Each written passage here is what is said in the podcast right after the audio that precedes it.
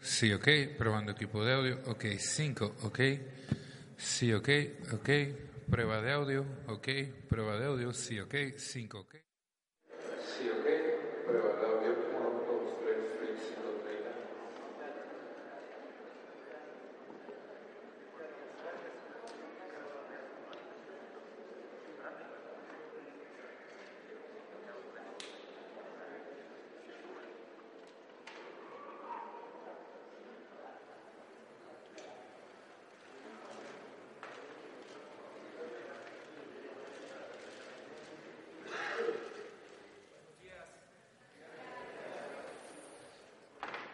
Bueno, este, informarles que vamos eh, avanzando en la integración del presupuesto. Ya se acordó que se presenta el sábado, pasado mañana a las cinco de la tarde Voy a tener una reunión el día de hoy por la mañana con los servidores públicos de la Secretaría de Hacienda para dar la última revisada. Se necesitan como dos días para la maquila, para elaborar eh, todo el documento, los anexos. Por eso hoy prácticamente se cierra eh, la propuesta que vamos a enviar el sábado a la Cámara de Diputados. Eso es lo más importante. Eh, estamos cumpliendo con los compromisos de que sea un presupuesto equilibrado, realista, que no signifique déficit, es decir, que no se solicite crédito, endeudamiento, que no se gaste más de lo que se está calculando obtener de ingresos, que haya equilibrios macroeconómicos, que no aumenten impuestos, que no haya impuestos nuevos, que aumentos de impuestos, aumentos en tarifas, en combustibles eh, solo se indexen a la inflación, es decir, que no haya aumentos en términos reales en impuestos, en eh, combustibles y pedir a todos los contribuyentes que se cumpla con la responsabilidad, la consigna, el lema es aportarnos bien, todos aportarnos bien, todos a cumplir como buenos ciudadanos. Hay la garantía de que el dinero de los contribuyentes no va a ser mal usado, no se va a ir por el caño de la corrupción, no se va a utilizar para lujos en el gobierno, va a ser bien aplicado para que haya desarrollo en el país que haya bienestar y sobre todo que haya paz y haya tranquilidad. Ese es el propósito eh, que se tiene en cuanto a la ley de ingresos que se va a enviar al igual que el presupuesto. Eh, vamos a cumplir con los compromisos que hicimos de apoyar la actividad productiva, de crear empleos, de promover el crecimiento económico, de que se dé atención especial a la gente humilde, a la gente pobre. Estoy satisfecho con el presupuesto que vamos a enviar. Eso es lo que quiero eh, informarles. Empezamos.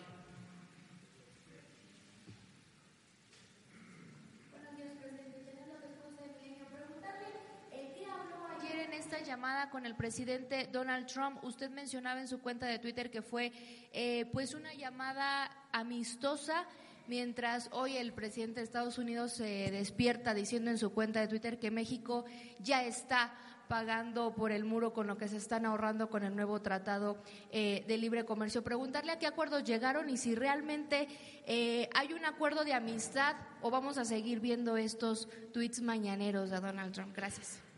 Pues fue muy buena la conversación, amistosa, respetuosa. Hablamos de el tema migratorio y de la posibilidad de lograr un acuerdo de inversión para apoyar proyectos productivos, crear empleos en los países de Centroamérica y en nuestro país, con la idea de que no tenga la gente la necesidad de emigrar, que la migración sea optativa, no obligatoria. Le mencioné que nosotros disponemos para este plan y ya está contemplado en el presupuesto que se va a entregar el sábado. Se dispone para este plan de cinco mil millones de dólares y se acordó mantener las pláticas. Hay un grupo del gobierno de Estados Unidos que tiene comunicación con la Secretaría de Relaciones Exteriores de nuestro país. Esto lo está viendo Marcelo Ebrard y ellos van a revisar la propuesta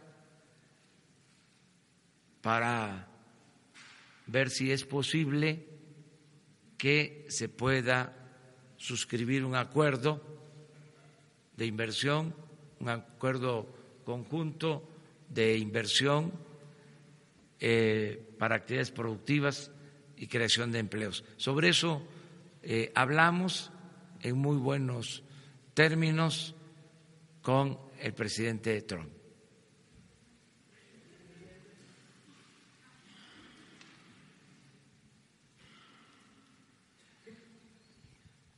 Presidente, buenos días. Noemí Gutiérrez de Efecto TV. Preguntarle sobre esta llamada de Donald Trump, si ya se llegó, usted ya se propuso alguna visita a Estados Unidos, de que usted vaya o pudiera venir, el presidente, y también preguntarle de su asistencia al informe de labores del presidente de la Suprema Corte. Se nos ha comentado que usted asiste obviamente como invitado, pero no se va a quedar a la, a la comida. ¿Por qué no se queda tradicionalmente los presidentes se quedan esta comida? ¿Por qué tomó esta decisión? Buenos días.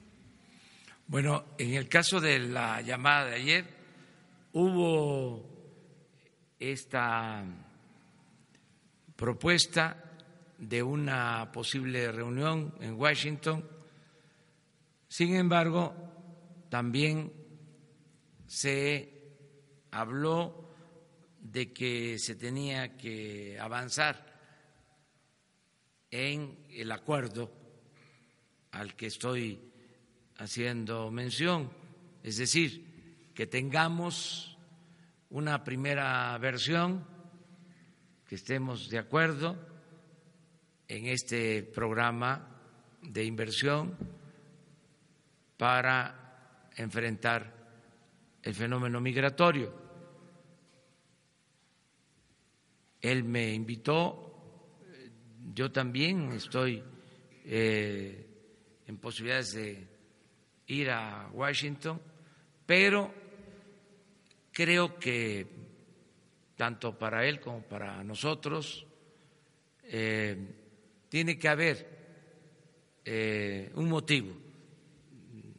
Y yo creo que lo más importante sería eh, el suscribir este acuerdo o reunirnos con ese propósito, porque yo sostengo que un acuerdo conjunto de inversión con Estados Unidos que incluiría a empresas de los dos países y desde luego a los gobiernos para apoyar el desarrollo en Centroamérica y en nuestro país, considero que es de mayor importancia o de la misma importancia que el Tratado de Libre Comercio.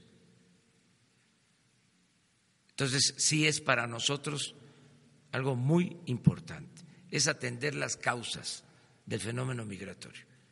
Ya lo hemos dicho muchas veces, la gente no sale, no emigra, no abandona sus pueblos por gusto, lo hace por necesidad.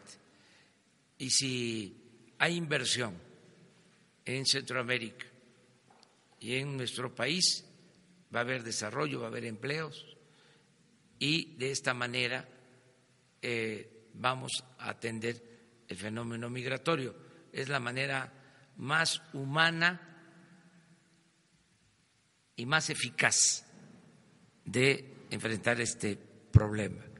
Acerca de la visita a la Suprema Corte, pues eh, voy al acto que tengo que ir, lo hago con gusto, por convicción y además porque es mi responsabilidad. Si no fuese por gusto, eh, no iría. Voy porque este, no existe ningún problema eh, con el Poder Judicial. Hay diferencias, discrepancias normales, somos poderes autónomos, independientes, hay que acostumbrarnos a eso. Ahora tenemos una discrepancia por el asunto de los eh, sueldos de los ministros, de magistrados, de jueces inclusive, que consideramos nosotros están eh, ganando mucho y ya hay una eh, ley que establece que ningún servidor público puede ganar más que lo que obtiene el presidente de la República. Yo em, me encontré esto que se los transmito.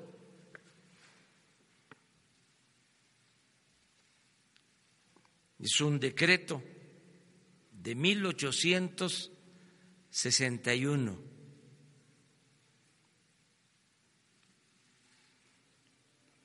Dice así,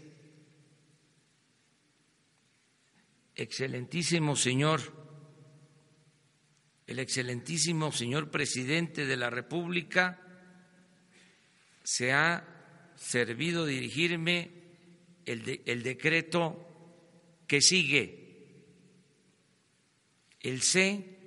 Benito Juárez, presidente constitucional de los Estados Unidos mexicanos, a los habitantes de la misma sabed que considerando la necesidad imperiosa de introducir en los gastos públicos economías que faciliten la reorganización del erario, he tenido a bien decretar lo siguiente. Artículo único. La asignación anual de treinta y seis mil pesos que ha disfrutado el presidente de la República se reduce a treinta mil. Por tanto, mando se imprima, publique, circule y se le dé el debido cumplimiento, dado en el Palacio Nacional de México a 6 de abril de 1861. Benito Juárez, quien publica el decreto el entonces ministro de Estado y del despacho de Relaciones Exteriores y Gobernación, Francisco Zarco.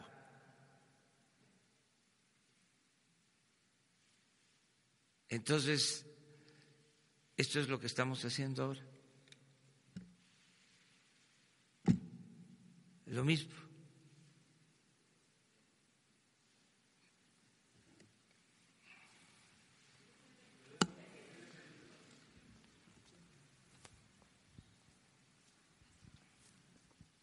Buenos días, presidente. Eh, Alejandro Lelo de la Red Diario Basta y Tabasco hoy.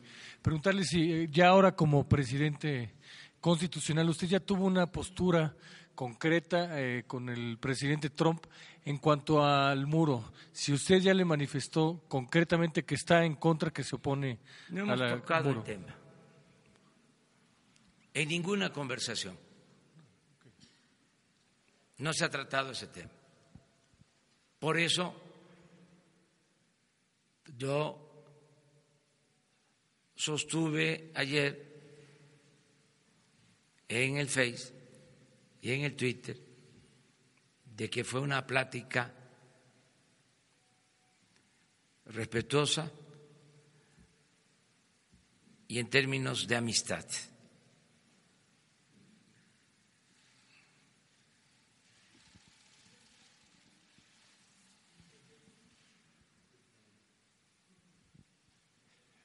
Eh, buenos días, gracias, presidente.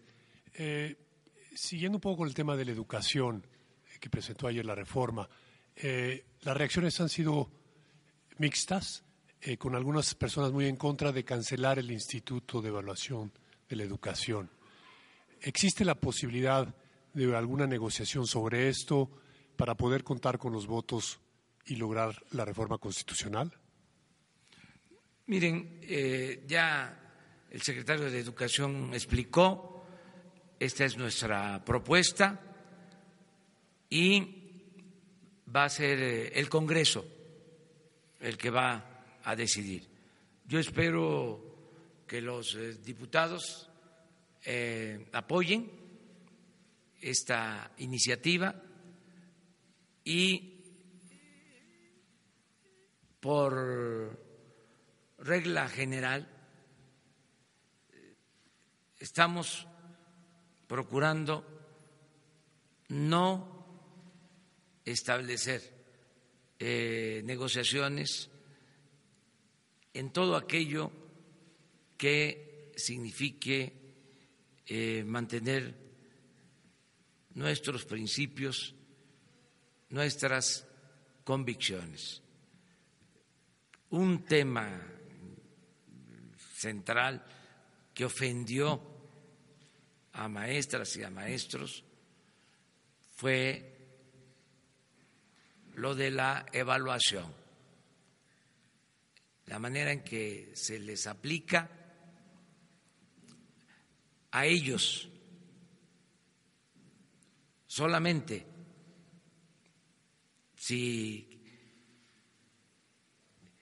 se trata de evaluar, ¿por qué no se tiene un instituto de evaluación para conocer el desempeño del presidente, de los secretarios, de los dirigentes sindicales, de todos. ¿Por qué fue a los maestros? a los que se les dirigió este operativo. Además, eh, la evaluación tiene que ser eh, voluntaria y más que evaluación, tenemos que hablar de capacitación y los maestros no se niegan a eso, pero ofendieron mucho al magisterio con las llamadas evaluaciones.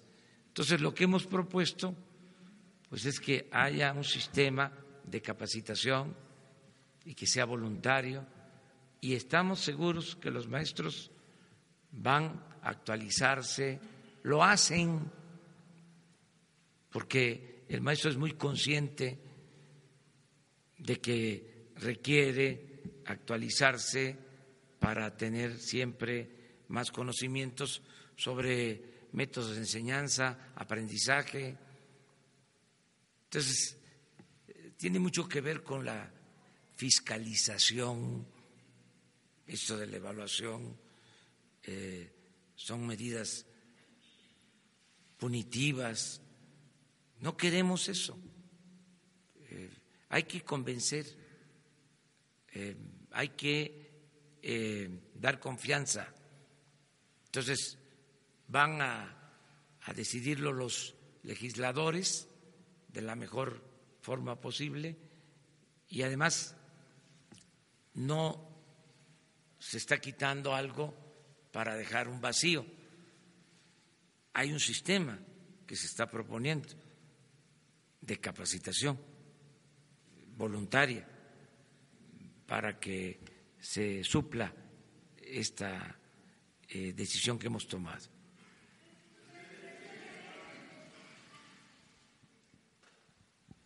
Buenos días, presidente. Shaila Rosagelde, sin embargo, eh, le quiero preguntar, presidente, ¿qué plan tiene en concreto su gobierno para evitar que regresen las viejas prácticas de venta y herencia de plazas en, el sistema educativo, no? y también eh, para evitar que el CENTE, ese sindicato eh, que es el mayor de América Latina, vuelva a tener el mismo poder que tenía antes de la reforma eh, de 2013. También una más, ¿por qué se modifica la fracción séptima del artículo tercero que habla de la autonomía de las universidades en la reforma que usted acaba de enviar a la Cámara de Diputados?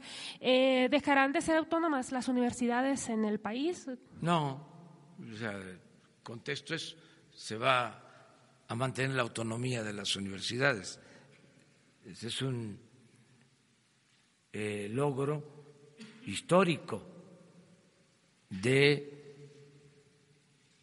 el movimiento educativo nacional.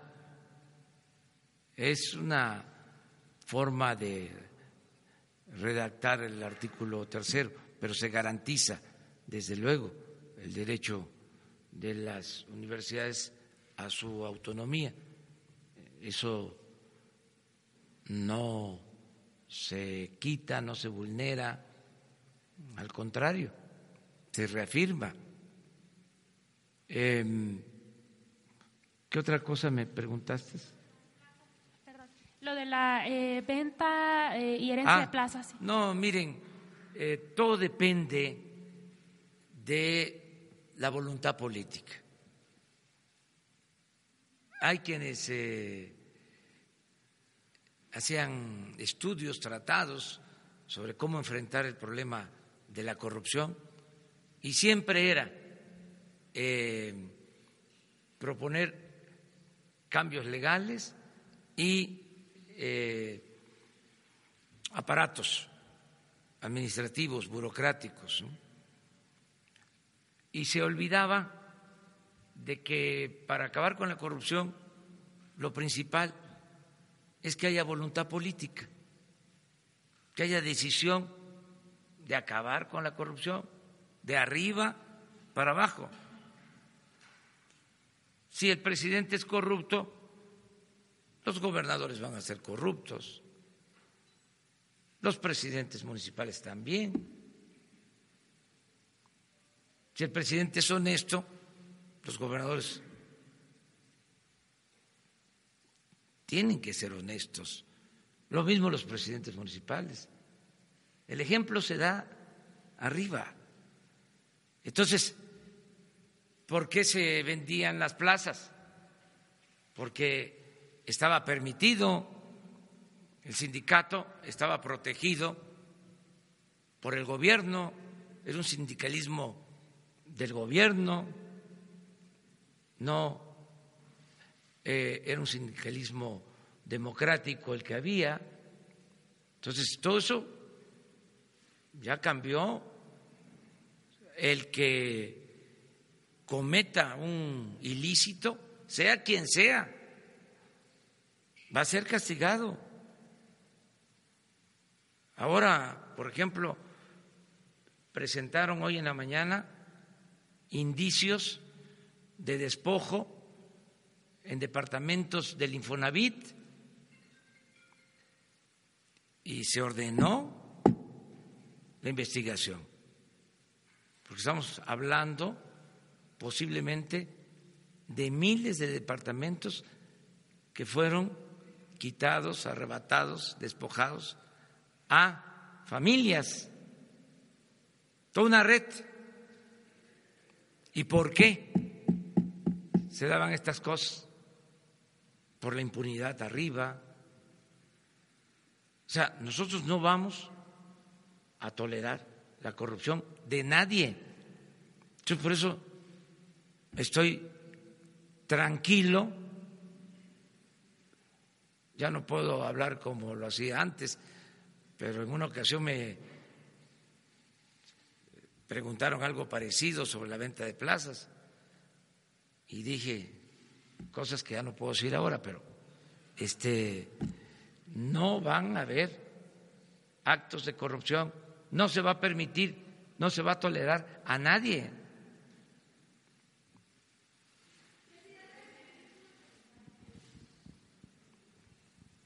Gracias. Eh, ayer eh, los diputados y senadores eh, dijeron que acordaron el recorte a 10 secretarías. Yo le quiero preguntar exactamente el recorte, en qué áreas va a aplicarse, si administrativas, si va a impactar programas. El director del IMSS afirmaba que se iba a hacer, en el, en el caso del instituto, un recorte de 4 mil millones de pesos. Los expertos afirman que esto indiscutiblemente va a afectar los servicios. Los expertos bueno, eh, especialistas en el tema de salud. Eh, entonces, preguntarle si no será contradictorio un poco los recortes eh, a lo que usted ha planteado de no afectar programas sociales, especialmente en el tema de salud. Y por otra parte, ¿Usted qué le diría a Trump en el sentido de estar mandando estos mensajes que se detenga, que ser más claro o no es necesario? Y respecto al tema de, la reforma educativa, em, el INE afirmó que se estaba atentando contra los organismos autónomos. ¿Usted qué responde? Bueno, este, acerca de lo de salud, el Seguro Social eh, va a tener más presupuesto que lo autorizado en el 2018 pero además eh, va a aumentar el presupuesto para salud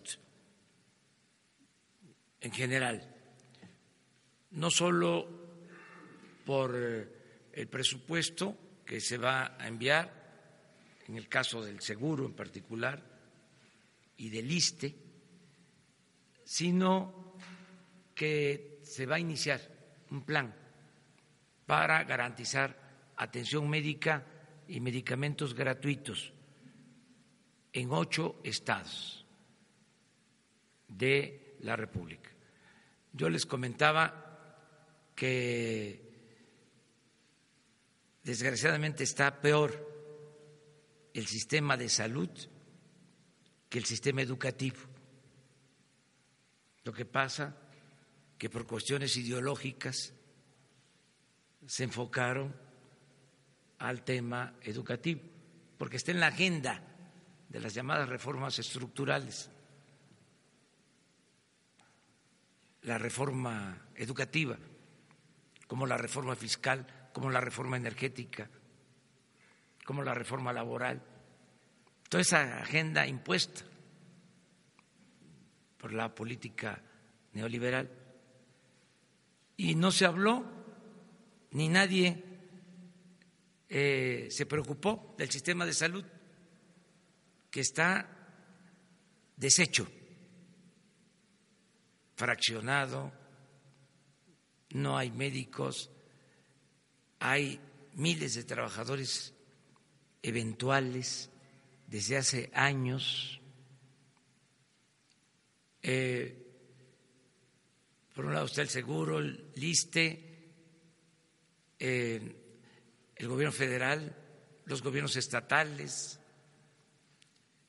Hay presupuesto de alrededor de 90 mil millones de pesos para la compra de medicinas, de equipos, y sin embargo no hay medicamentos en los centros de salud, en los hospitales.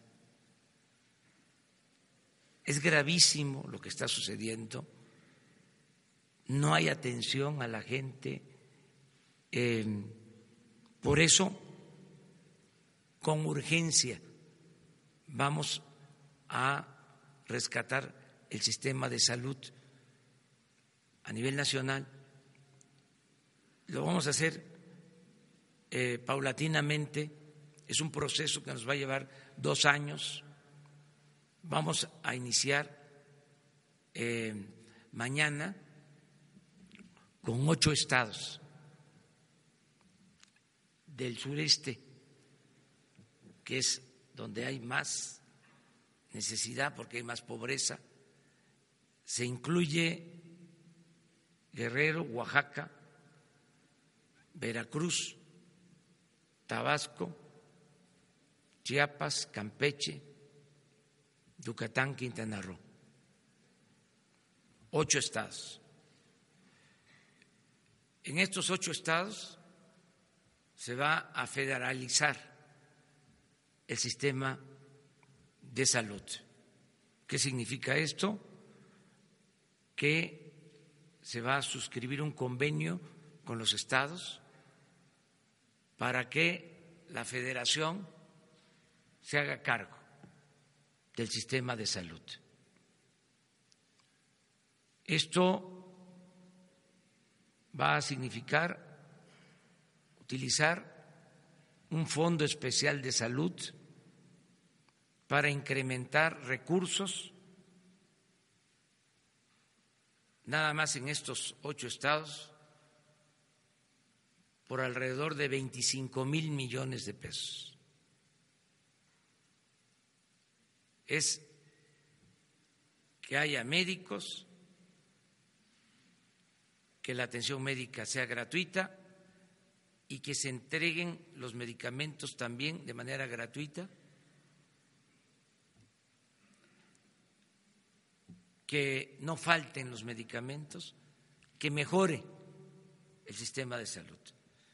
Estamos invitando a la firma de este convenio a los dirigentes de los trabajadores del sector salud para que también de manera paulatina se vaya regularizando su situación, porque hay médicos, hay enfermeras, hay trabajadores que llevan 20 años como eventuales poco a poco vamos a ir resolviendo el problema de salud. Cada seis meses incorporamos ocho estados hasta terminar en dos años de establecer el nuevo sistema de salud pública, porque es algo fundamental. La segunda pregunta.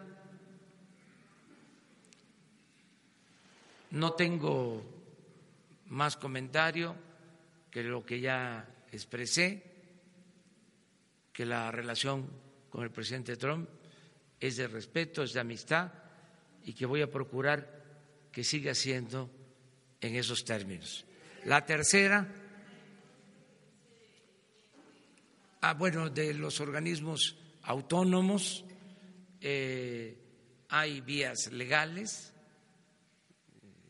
los jueces, los magistrados están amparando porque no quieren que se les eh, disminuya el salario, están ejerciendo su derecho, nosotros vamos a ser respetuosos de la ley, eh, queremos que exista un auténtico Estado de Derecho, que ellos pueden utilizar cualquier este, eh, medio, eh, tienen derecho a hacerlo, nosotros somos respetuosos, este, nosotros estamos cumpliendo con un mandato que nos dieron los ciudadanos en la elección del primero de julio.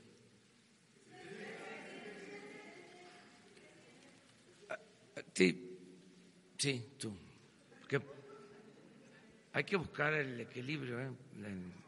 En, en, género. Bueno, ay, sí, yo. No, pero era él. Ah. Perdón. Eh, presidente, ayer el tema de, los bonos con del aeropuerto, el secretario Ursúa decía que se está analizando incluso al final en un pequeño chacaleo que incluso se podría cancelar Santa Lucía y el mismo día de ayer los tenedores de bonos rechazaron esta segunda oferta del gobierno federal sobre esta recompra. Entonces, ¿cómo va este proceso y si realmente es posible? Es libre mercado. Este es un asunto que está viendo la Secretaría de Hacienda y la recomendación inicial es de responder, respaldar a inversionistas, a poseedores de bonos, no llevar a cabo ninguna medida arbitraria, no confiscar, no expropiar, no actuar de manera eh, autoritaria. En este caso, pues es el mercado el que está este, haciendo la regulación, o sea, eh, y vamos a seguir de esa manera. Pero el gobierno podría hacer una tercera oferta y hasta, hasta pues qué punto podría. Eh, lo maneja Hacienda, ellos son los que se ocupan de eso este, ellos eh, saben lo que se está eh, haciendo, lo que se debe de hacer. Es como el caso del Banco de México, tiene autonomía, nosotros respetamos la autonomía del Banco de México. Hacienda, pues es una dependencia del Poder Ejecutivo, pero eh, yo este, les doy mucha autonomía eh, para que eh, decidan en cuestiones que tienen que ver con lo hacendario y con lo financiero. A ver, vamos allá.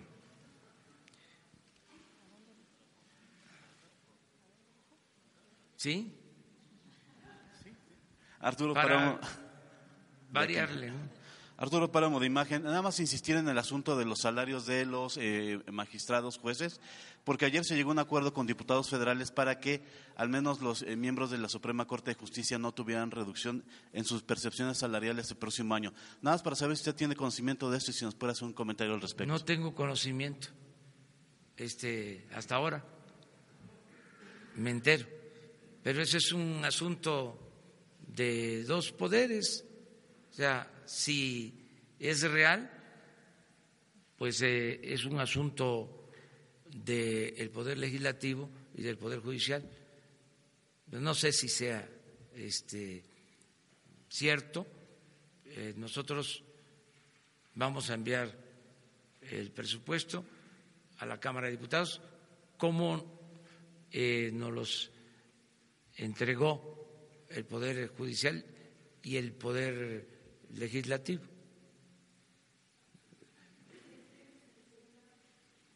Sara. ¿Le parecen tres más? Ahora no tengo llamada, pero este sí, 15 minutos. Gracias, presidente. Buenos días. Eh, Sara Pablo de Radio Fórmula. Preguntarle eh, concretamente en el presupuesto del próximo año, ¿hay ya presupuesto para Santa Lucía? ¿Qué es lo que se contempla y cuánto sería? Y en el tema de los bonos, más allá del detalle, hay quien dice que eh, saldría ya más caro ante pues este rechazo de los tenedores de bonos, saldría más caro cancelar el aeropuerto que seguir. ¿Usted tiene calculado esa cifra? ¿No, no va a salir más caro? Sí, ya lo he dicho hasta en la plaza pública y lo repito. Nos vamos a ahorrar 100 mil millones de pesos. Y a las pruebas me remito. No puedo decir más. Y se va a resolver el problema. En tres años va a quedar resuelto el problema. Me canso ganso.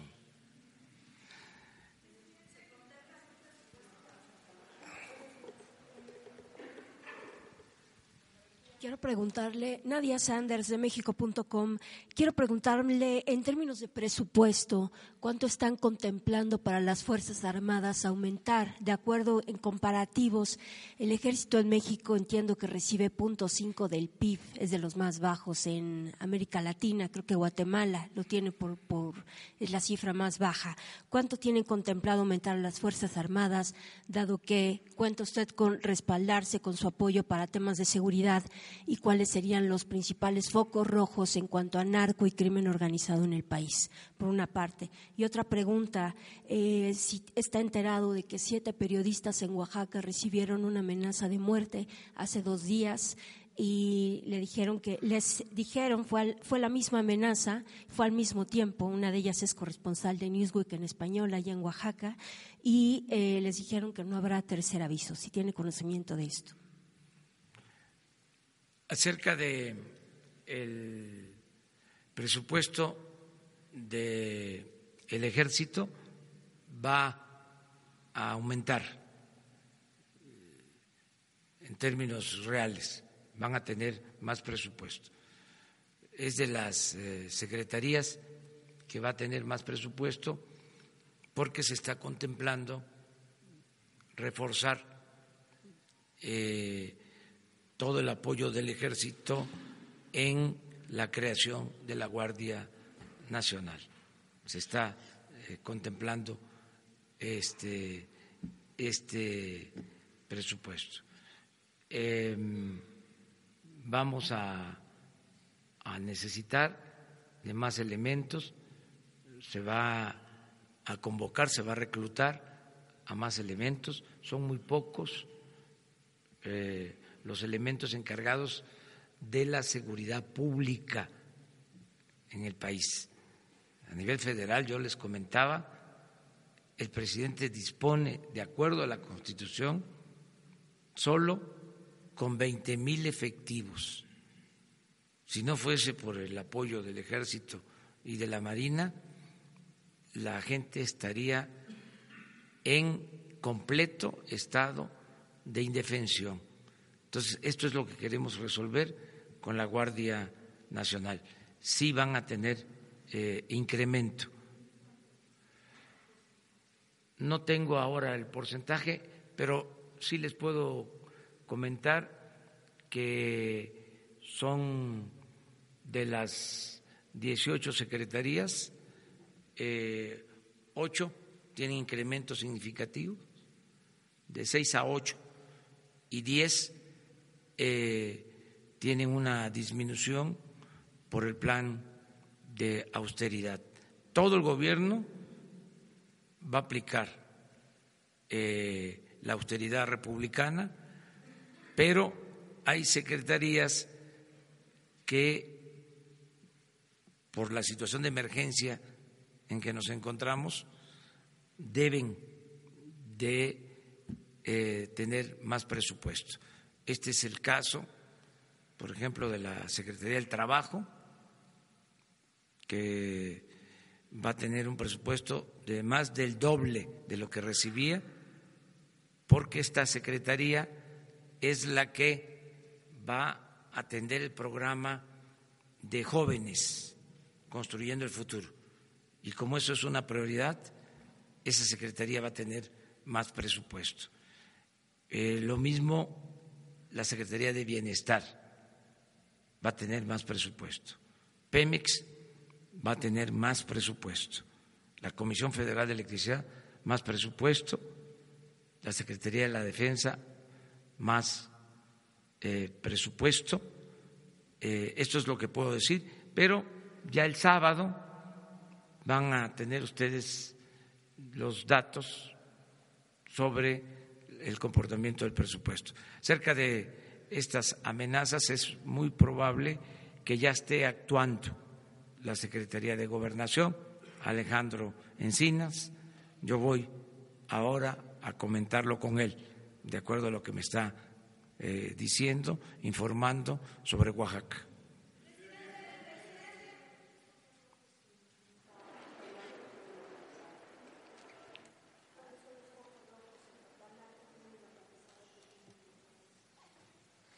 Mire, eh, en todos estos días lo que ha destacado más es enfrentamientos, sobre todo en Guanajuato, eh, por robo de combustible, que ya también estamos eh, tomando decisiones y actuando, y pronto les voy a presentar aquí el plan en este asunto.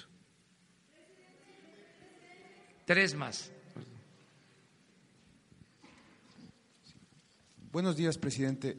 Daniel Blancas. Te preparas tú. Ya para, porque, mira, está hasta el final.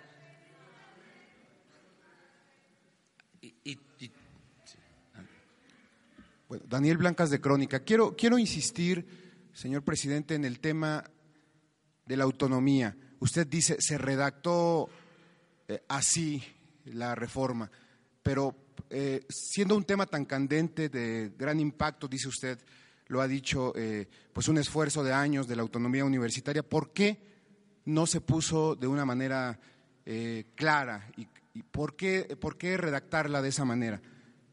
hay por ahí algunos indicios de que la autonomía puede estar en duda por lo que ha dicho. No, no, no, no, no. No, o sea, disculpe que le interrumpa, o sea, no hay ninguna intención en ese sentido. Es más, para que no se use de pretexto, ¿sí? Este, o de excusa y se quiera este, combatir nuestra iniciativa, si es necesario, estamos dispuestos a que se agregue lo de la autonomía. ¿Le parece? Bueno, pues es una decisión presidencial, ¿no? ¿Ya? ¿Tomada? Bueno, y la... O sea, salirle al paso, porque si no,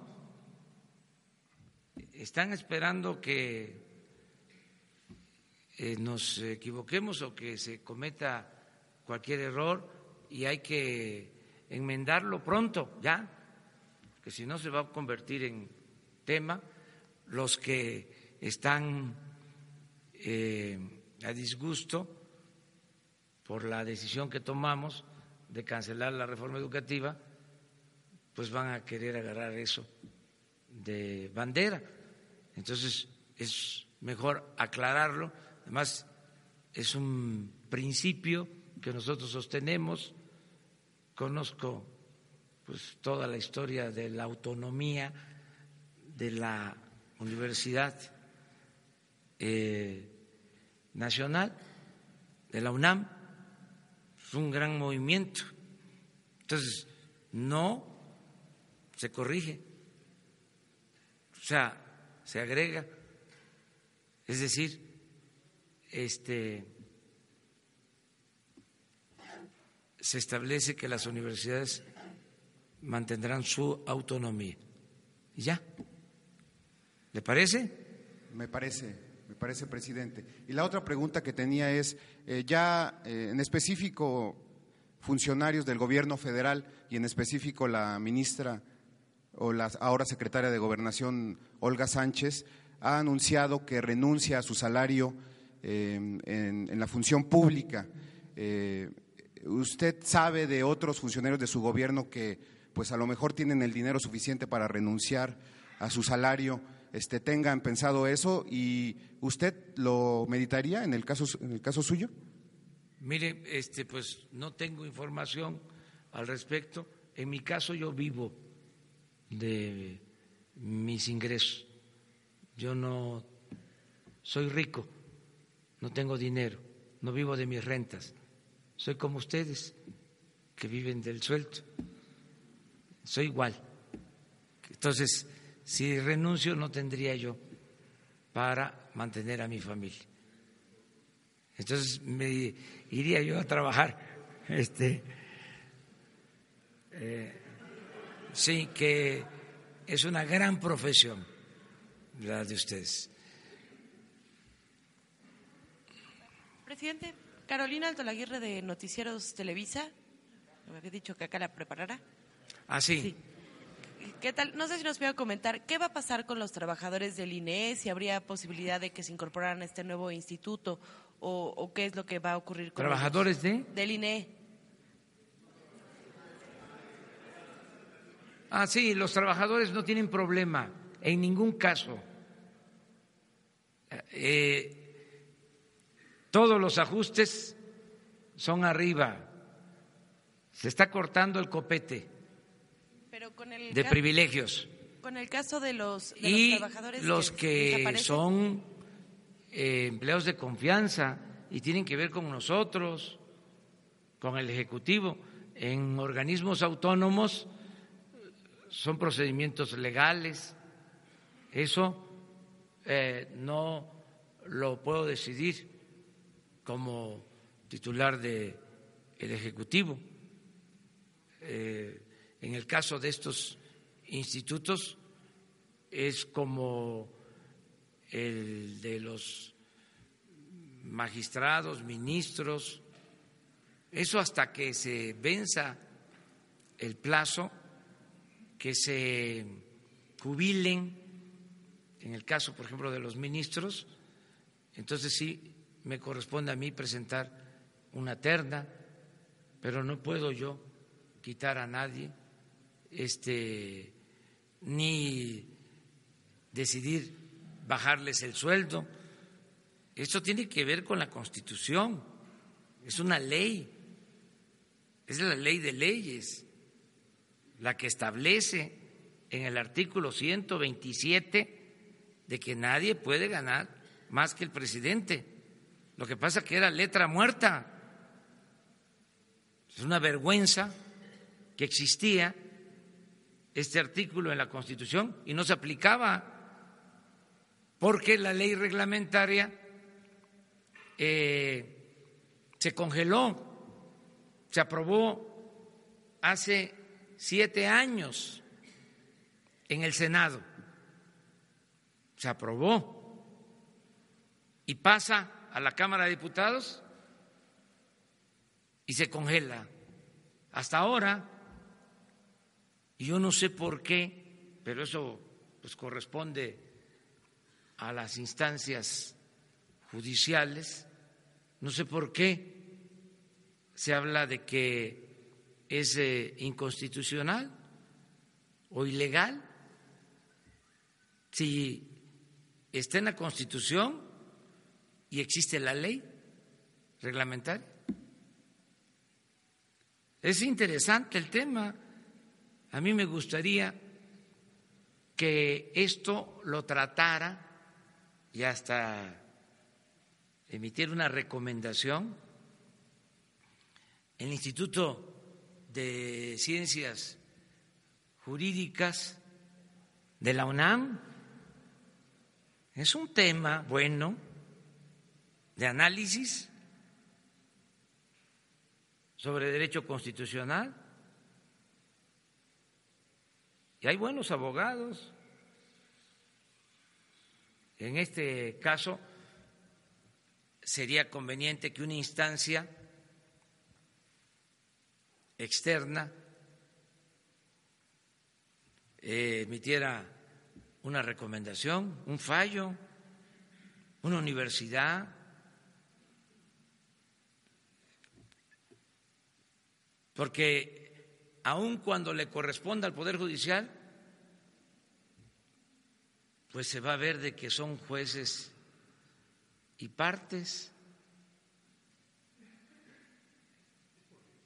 Es polémico, es muy interesante, pero además es un tema de eh, discusión, de debate. Esto enriquece la vida pública. ¿Saben qué se decían antes? Se, se decía antes, la política es asunto de los políticos. Lo mismo, la economía es asunto de los economistas. No, la política es asunto de todos. La economía es asunto de todos. Dicen los técnicos que nos llevaron a esta crisis, que es muy complejo el tema económico, el tema financiero. Si este ciudadanos, mujeres, hombres, sobre todo mujeres que manejan el escaso presupuesto familiar y lo estiran, hubiesen estado en Hacienda en todo el periodo neoliberal, no tendríamos esta crisis, porque es de sentido común que no se puede eh, gastar más de lo que se tiene de ingresos, es de juicio práctico. Entonces, eh, complican demasiado las cosas o las presentan como algo que eh, es que no se puede entender, indescifrable. No, nada de eso. Entonces, estos temas eh, pueden analizarse, son temas de investigación eh, jurídica, qué procede, cómo está la Constitución, cómo está la ley, quién tiene la razón y que haya debate público. Eso sería muy recomendable en este caso. Desde luego, no eh, hay obligación legal. Esto sería eh, una decisión de la universidad o de cualquier institución de enseñanza de nivel superior o cualquier centro de investigación en la materia. Los trabajadores no tienen problema. Sí, sí, sí. No se despide a trabajadores de base ni sindicalizados. Ya lo hemos dicho muchas veces.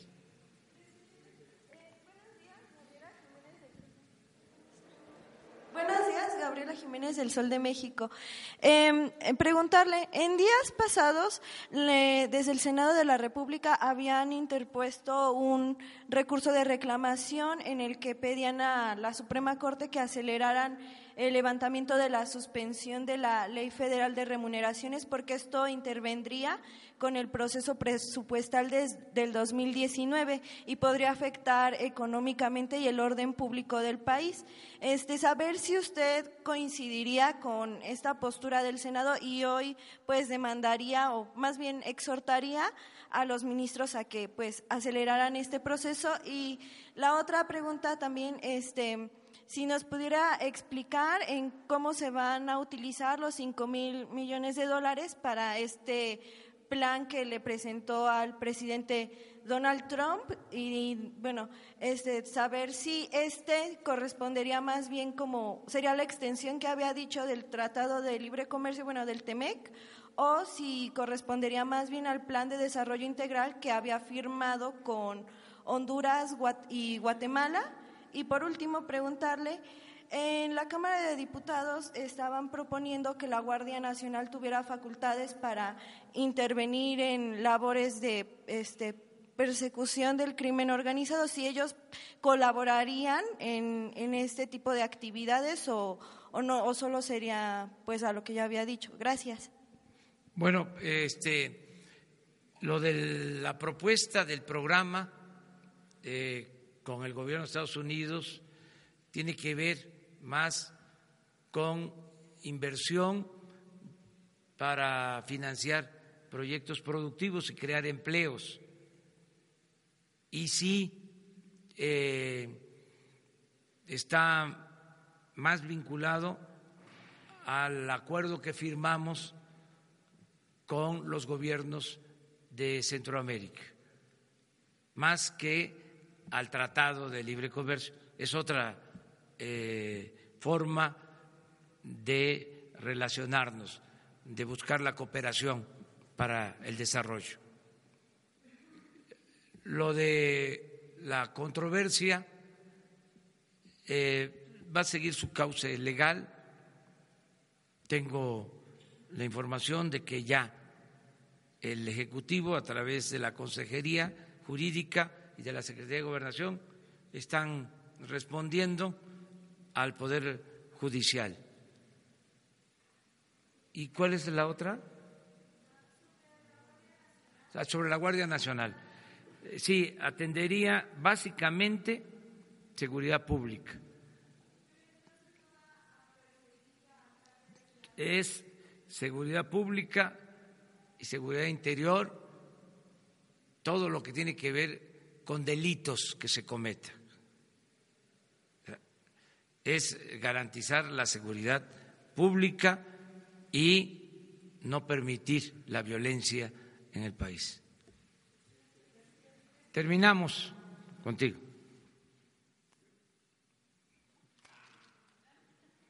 Bueno, y luego contigo, pues ya. Presidente, buenos días. Eh, Francisco Sarabia del semanario Río 12. Usted al inicio de la conferencia habló de invitar a todos los contribuyentes a regularizarse durante este año. Eh, mi pregunta es la siguiente, para equilibrar esta política recaudatoria, ¿cuál va a ser el trato que se le va a dar a los contribuyentes, sobre todo a los grandes? Si hay algún censo o algún padrón de deudores, de grandes deudores, y cuál es el trato que se les va a dar para que se regularicen en sus eh, pendientes con el fisco. Eh, hay una política del SAT em, que tiene que ver con eh, un trato, em, no quiero utilizar la palabra especial para que no se vaya a malinterpretar en ningún sentido, pero sí hay eh, una clasificación de grandes contribuyentes. Inclusive hay una dirección en el SAT de grandes contribuyentes. Em, ahí eh, se está eh, llevando a cabo toda una estrategia para que los grandes contribuyentes eh, cumplan con su responsabilidad, como cualquier otro ciudadano. Yo en su momento les explicaría y también le pediríamos al secretario de Hacienda que les hable sobre eh, cómo se está pensando captar ingresos y cómo se va a enfrentar la evasión fiscal. Ya les adelantamos que va a ser delito grave lo de la expedición de facturas falsas, porque eso ha proliferado en los últimos tiempos, y también de facilidades. Eso no se descarta. Este, para que eh, se mejore en todo sentido la recaudación. Terminamos. Buenos días, presidente. Eh, Pancho Parra de Nación 321. Dos preguntitas. Eh, hace ocho años, eh, Mexicana Aviación se fue a concurso mercantil y hoy justamente había manifestantes acá afuera. Quería preguntarle si tiene algún plan específico para rescatar el programa de pensiones de las y los azafatas y sobrecargos. Y la segunda, su pronóstico para el Cruz Azul América. Bueno, la primera, estamos esperando que se resuelva legalmente todo este eh, litigio eh, con la garantía de que el gobierno no intervenga eh, para favorecer a ninguna de las partes y mucho menos para perjudicar a los trabajadores. Ese es el compromiso. Vamos a esperar que se resuelvan los eh, juicios que están en curso y vamos a cuidar que haya justicia. Acerca del pronóstico del eh, fútbol, este, pues sí, eh, que gane el mejor porque resulta que mi equipo este, lo cepillaron. O sea, entonces eh, va a estar bien eh, hoy eh, y el domingo. No hago ningún pronóstico. Esto genera muchas pasiones. Les diría que hasta en la familia. Este, qué bueno que haya pluralidad y que gane el mejor. Son dos buenos equipos Cruz Azul y América. Este, así son los deportes.